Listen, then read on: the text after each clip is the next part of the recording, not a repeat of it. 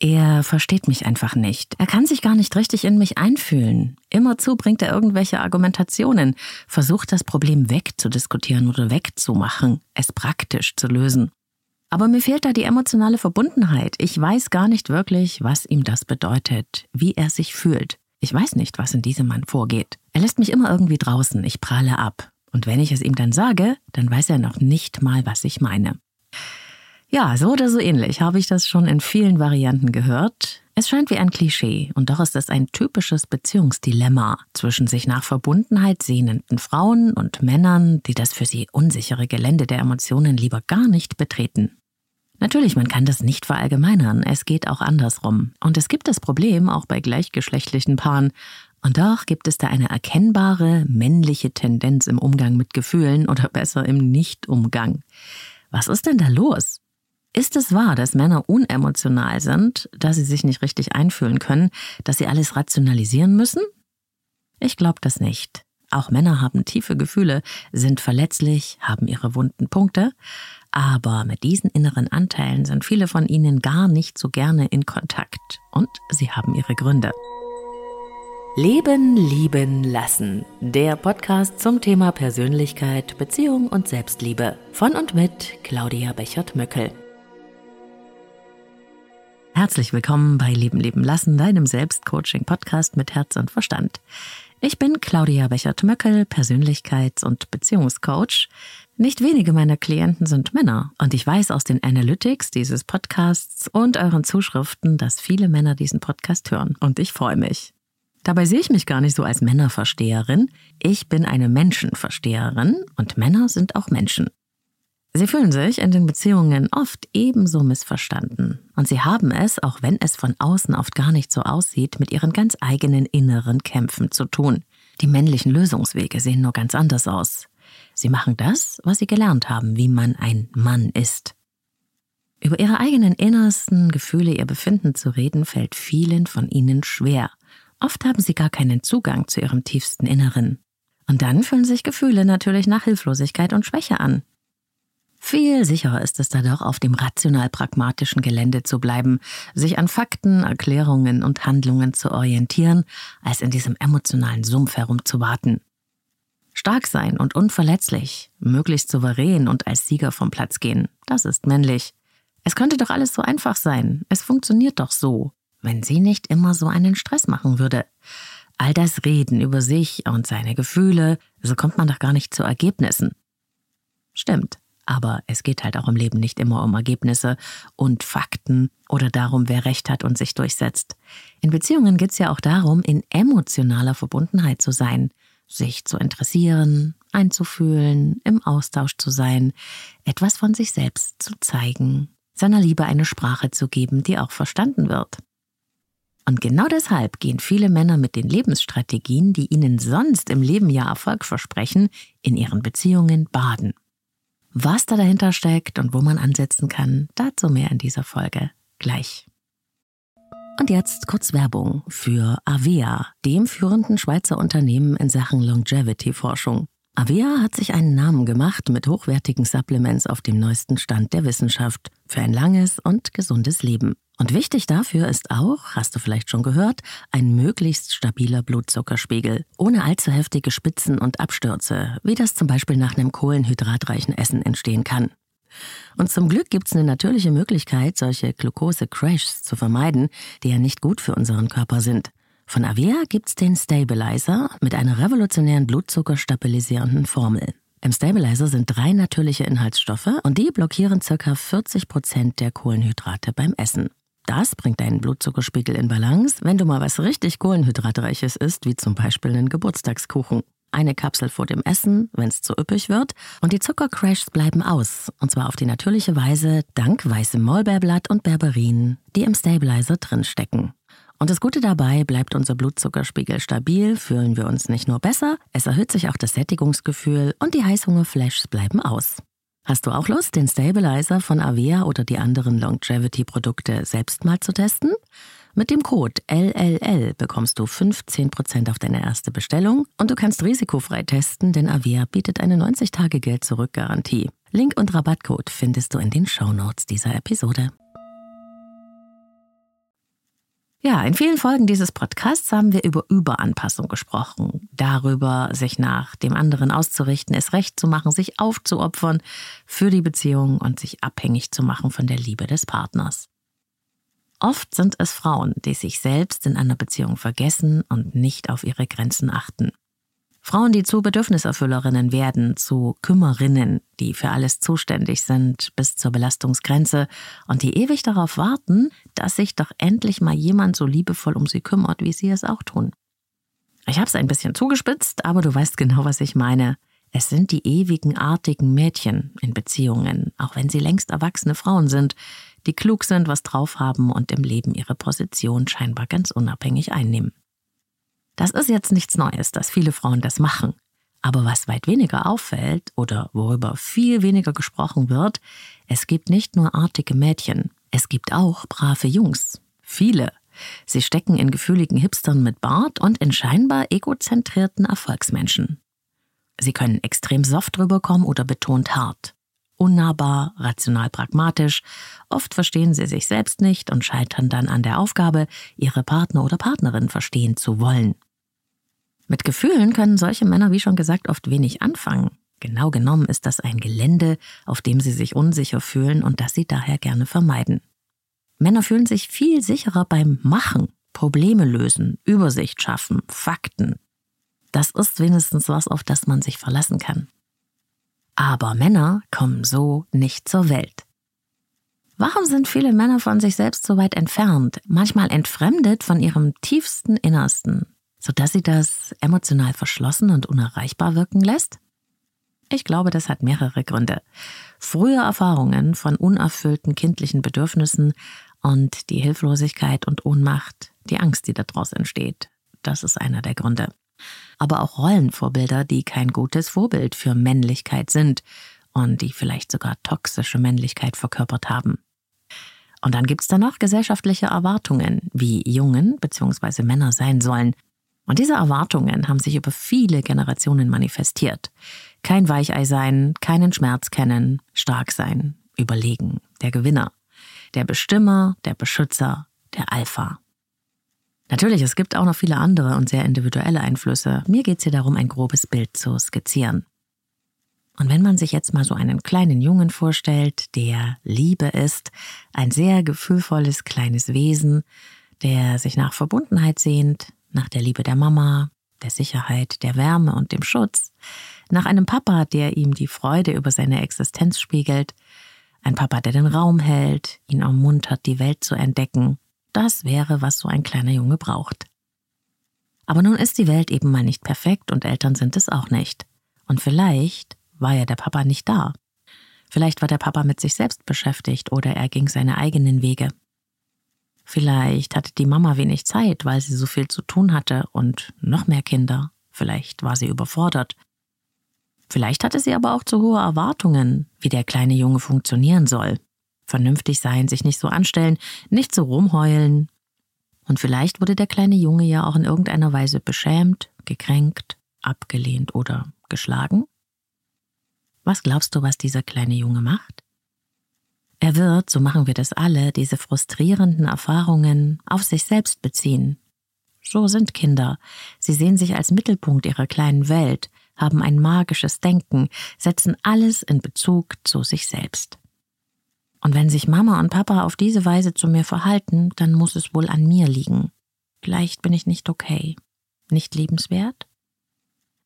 Natürlich denkt das Kind das nicht bewusst aber es ist eine tiefe Bekümmertheit über die Ungenügendheit der eigenen Existenz, die mit überwältigenden Scham und Schuldgefühlen einhergehen, mit großer Angst und noch größerer Ohnmacht.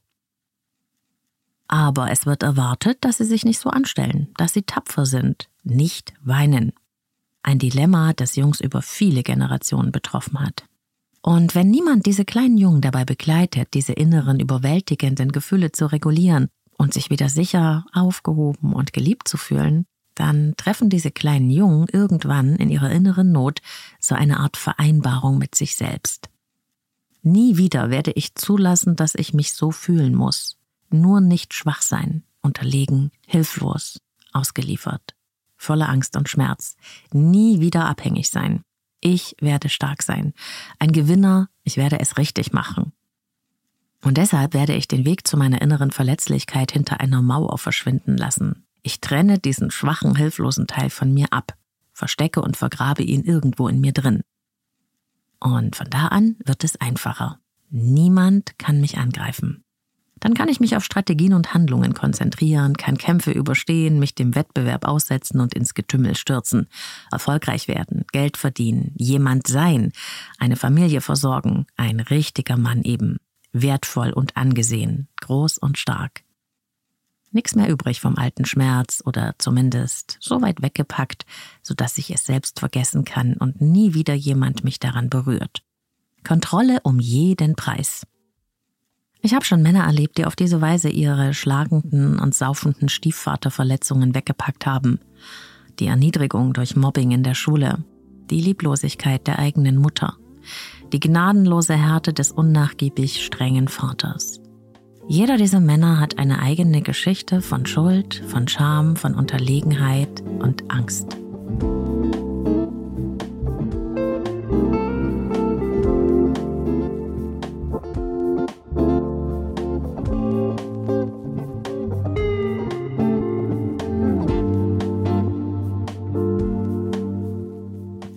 Egal wie sehr man sich versucht abzuhärten und unverletzlich zu sein, die Sehnsucht nach Liebe bleibt.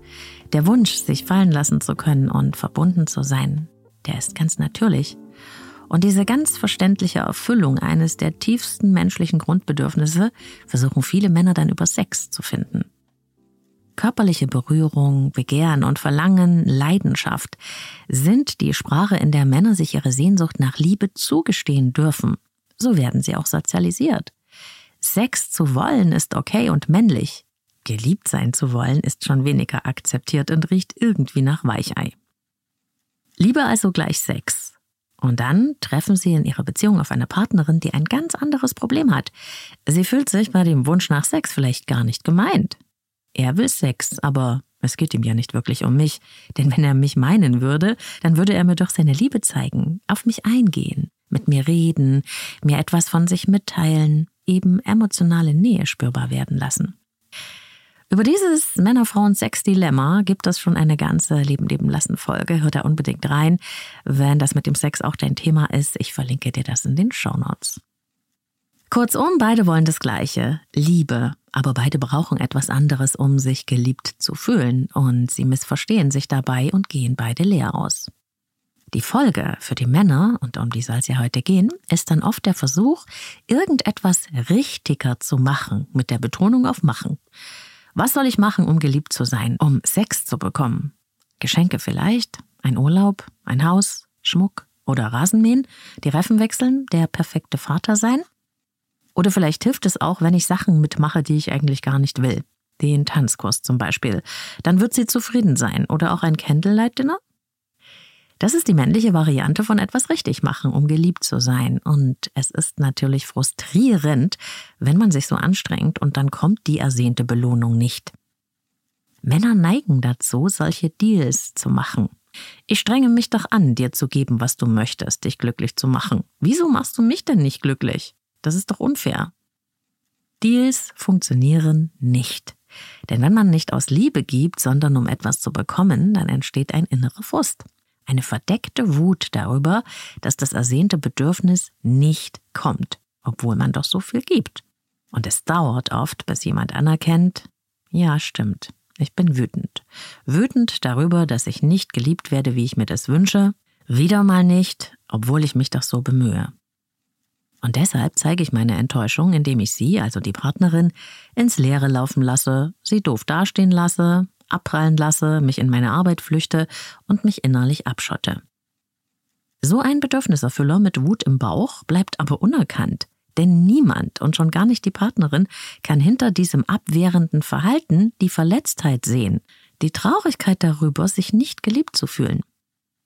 Und wenn ich mit meinen Klientenpaaren bei der Übersetzung dieser inneren Befindlichkeiten helfen kann, sodass sie einander wirklich mal verstehen in ihren so ganz unterschiedlichen Verhaltensstrategien, und mit den Motivationen, die dahinter stecken, dann sind das Sternenstunden. Ich hätte nie gedacht, dass es dir so geht. Ich verstehe das jetzt das erste Mal. Das habe ich schon viele Frauen zu ihren Männern sagen hören. Und auch, warum hast du mir denn das nie gesagt? Ja, weil jemand, der keinen guten Zugang zu seiner inneren Befindlichkeit hat, weil er diese Welt der Verletzlichkeiten, der Gefühle, der unverarbeiteten Konflikte vor sich selbst verschlossen hat, der kann sich ja auch nicht für jemand anderen öffnen. Dieser Mann kann dir nichts geben, was er für sich selbst nicht hat. Aber er kann es lernen. Es gibt viele Männerrollen, in denen das Dilemma des braven Jungen sichtbar wird. Da gibt es den betont rationalen Erklärbär, ein Meister der Argumente und Analysen, klug und unnahbar. Er beschützt seine Verletzlichkeit durch unerschütterliche mentale Souveränität. Dann gibt es den Problemlöser, der seine Rolle darin sieht, überall und für alle immer die Feuerwehr zu spielen und Verantwortung zu tragen. Alles wird aus dem Weg geräumt, ich handle, also bin ich, in Klammern nicht verletzlich. Da gibt es den Chef, der schon die Aura des Gewinners mit sich trägt. Wo ich bin, ist Form. Ich führe. Ich weiß Bescheid. Ich kann es. Es gibt auch die Rolle des einsamen Wolfs, der so unabhängig ist, dass er niemanden braucht. Der Wind von Freiheit weht ihm um die Nase. Die Frauen sind sein Gefolge. Da gibt es Männer, die sehnen sich nach Liebe, lassen aber niemanden wirklich an sich ran und bleiben damit unverletzlich. Da gibt es Männer, die finden immer wieder Gründe, warum sie nie Zeit haben, über die Beziehungsthemen zu sprechen, obwohl sie angeblich die Notwendigkeit solcher Gespräche anerkennen. Und doch verhindern sie unbewusst, dass das geschehen kann und lassen ihre Frauen ins Leere laufen. Und oft ist es auch einfach nur ein Versuch, die Kontrolle zu behalten, nicht klein, schwach und hilflos zu sein, nicht anerkennen zu müssen, dass man selbst Fehler gemacht hat. Und es gibt auch das Gegenteil. Der ewige Junge, der eine starke Partnerin sucht, bei der er sich sicher fühlen kann, bei der er ein emotionales Zuhause hat und die er dann ablehnt, weil er sich eingeengt fühlt, wie einst von seiner Mutter. Männer haben es auch nicht leicht. In jedem Mann steckt auch ein kleiner Junge, und alles, was dieser kleine Junge an ungeheilten Schmerzen in sich trägt, wird sich in seinen Beziehungen zeigen. Viele der erfolgreichen Männer, mit denen ich schon gearbeitet habe, haben diesen Erfolg auch, weil sie in dem inneren Druck, sich nie wieder schwach und unterlegen fühlen zu wollen, eben erfolgreich und unangreifbar geworden sind. Erfolg ist toll, versteh mich nicht falsch, aber wenn er ein Ersatz ist für das innere Gefühl, okay und liebenswert zu sein, dann wird er zur Sucht. Die Wahrheit über solche männlichen Strategien ist, sie sehen machtvoll aus, aber oft sind sie aus innerer Ohnmacht geboren.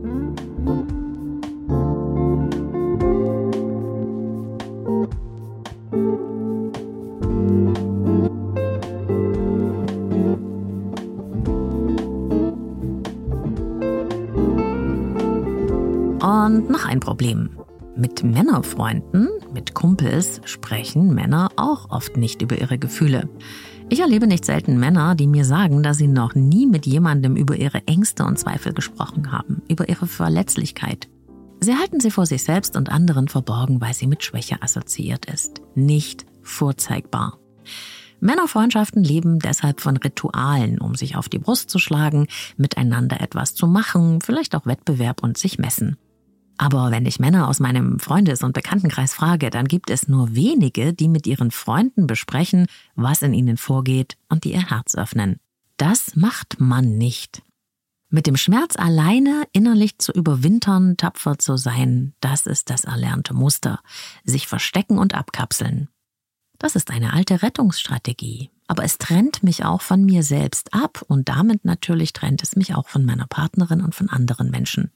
Diese Isolation verschlimmert den Schmerz.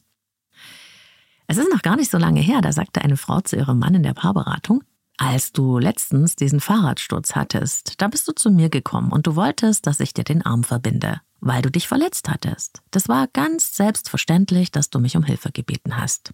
Es war ja ein körperlicher Schmerz. Aber wenn es dir emotional schlecht geht, dann versteckst du dich mit deinem Schmerz. So als wäre nichts geschehen. Dabei ist es doch genau das Gleiche. Wenn du mir deine Wunde zeigst, dann kann ich versuchen, für dich da zu sein und ein Pflaster drauf zu kleben. Und einmal sagte mir ein Klient, meine Freundin beschwert sich, dass ich keine emotionale Nähe kann. Aber ich verstehe das überhaupt nicht. Ich mache das alles. Ich bin doch da. Sie meint wahrscheinlich, dass sie dich nicht spüren kann, nicht weiß, wer du in deinem Inneren bist.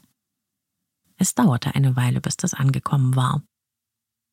Frauen dagegen fühlen sich in solchen Beziehungen mit Männern, die keinen guten inneren Zugang zu sich selbst haben, oft machtlos, leiden sehr darunter, dass sie es offenbar nicht wert genug sind, sich emotional zu öffnen und etwas von sich preiszugeben.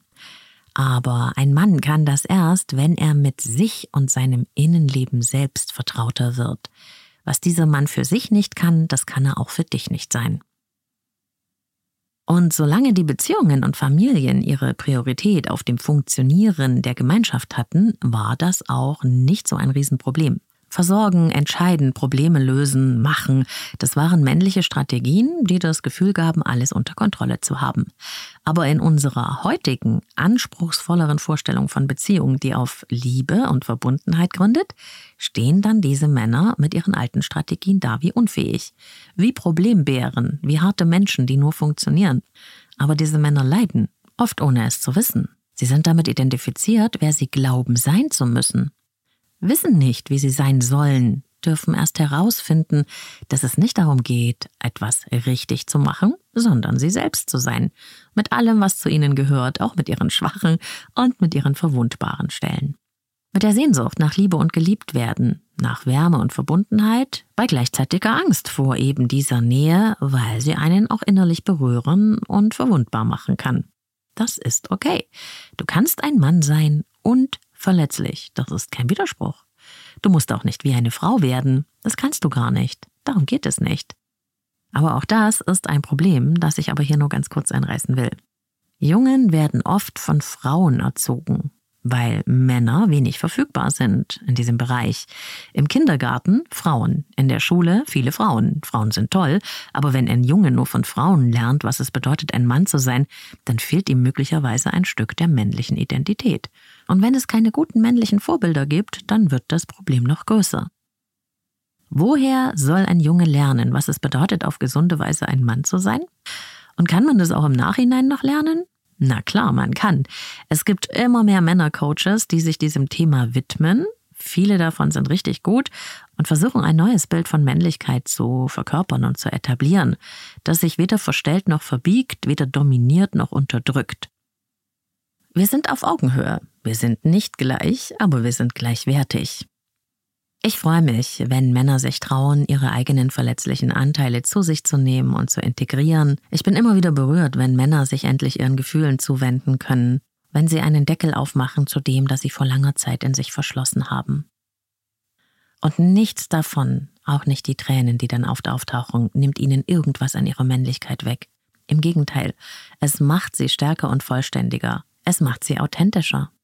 Und es gibt nach meiner Einschätzung immer mehr Männer, die auf der Suche sind nach Verständnis für ihre Beziehungsprobleme, die den Mut haben, die verschüttete Tür zu ihrem Herzen wieder aufzumachen für sich selbst und andere, auch wenn sie bis dahin gar nicht wussten, dass sie eigentlich etwas in sich verschlossen hatten. Und das Ergebnis dieses Prozesses ist, dass sie beziehungsfähiger werden. Und das ist wunderbar. Und wenn dich das Thema interessiert, gibt's jetzt hier auch noch zwei Buchempfehlungen von mir zwei Männerverstehbücher sozusagen. Das eine heißt Nie mehr Mr. Nice Guy von Robert A. Glover und das andere heißt Männerseelen von Björn Süfke. Und in den Shownotes verlinke ich dir noch zwei Leben lieben lassen Podcast-Episoden, wo es einmal um das Erkennen und den Umgang mit den eigenen Gefühlen geht, so ein bisschen zum Selbstüben und dann noch die genannte Folge über das Sexdilemma. Ich wünsche dir von Herzen alles Liebe, deine Claudia. Sponsor dieser Folge ist Brain Effect. Hochwertige Supplements und Lifestyle-Produkte aus deutscher Produktion für mehr Wohlgefühl, bessere Performance oder besser schlafen. Wusstest du schon, dass rund 95 Prozent des Glückshormons Serotonin in deinem Darm hergestellt werden? Tja, deswegen sagt man auch, der Darm ist unser zweites Gehirn. Dumm nur ist, dass wenn unser Darm nicht mehr ganz so fit ist, wie er sollte. Und dieses Problem haben ja wahnsinnig viele Menschen. Und es kann sich auf alle Körperfunktionen, auch auf die Stimmung oder die Infektanfälligkeit auswirken. Ganz neu bei Brain Effect gibt es jetzt die erste Darmsanierung in einer Kapsel. Gut Restore ist so eine Art Revolution mit Prä-, Pro- und Postbiotika. Klinisch geprüft, um die Darmgesundheit nachhaltig zu verbessern. Es gibt nichts Vergleichbares auf dem europäischen Markt. Aber die haben bei Brain Effect noch viele andere Bestseller, nicht nur fürs gute Bauchgefühl. Mut zum Beispiel mit Rosenwurz und Vitalpilzen für natürlich gute Stimmung, kann ich sehr empfehlen. Sleep Spray, Strong, auch sehr beliebt. Oder Daily Glow, um von innen heraus zu strahlen auf die natürliche Weise. Wenn du Lust hast, die tollen Sachen von Brain Effect auch mal auszuprobieren, dann gibt's für dich als Leben leben lassen Hörerin oder Hörer mit dem Code LEBEN immer bis zu 20% Rabatt auf braineffect.com. Mit jedem Einkauf bei Brain Effect unterstützt du auch meine Arbeit und diesen Podcast hier. Ich sage Dankeschön an dich und meinen Sponsor Brain Effect. Link und Rabattcode findest du in den Show Notes. Das war Folge 212 von Leben lieben lassen und wenn dir diese Folge gefallen hat, dann schenk mir gerne deine Sterne, Likes und dein Feedback in den Podcast-Apps und auf Social Media findest du mich unter Leben lieben lassen Podcast und bei Insta gibt's wie immer auch einen Post zu dieser Folge. Bitte teile diese Folge mit Menschen, mit Männern und mit Frauen, von denen du glaubst, dass sie auch etwas mehr über dieses Thema wissen sollten. Und für alle, die neu hier sind, wenn es dir gefallen hat, bei Leben leben lassen, Podcast abonnieren und Glocke aktivieren nicht vergessen, damit du keine Folge mehr verpasst. Wir hören uns hier immer am Sonntag mit der neuen Folge und zwar überall, wo es Podcasts gibt. Und wenn du selbst ein Thema auf dem Herzen hast, das du gerne mit mir in Coaching und Beratung besprechen möchtest, alle Infos zu mir und meinen Beratungsangeboten findest du auf meiner Website leben-leben-lassen.de.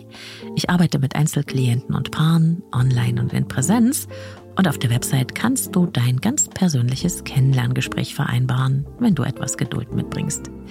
Jetzt sende ich dir ganz liebe Grüße an deinen Tag, wo und wann immer du mich hörst. Bis ganz bald. Ich freue mich auf dich.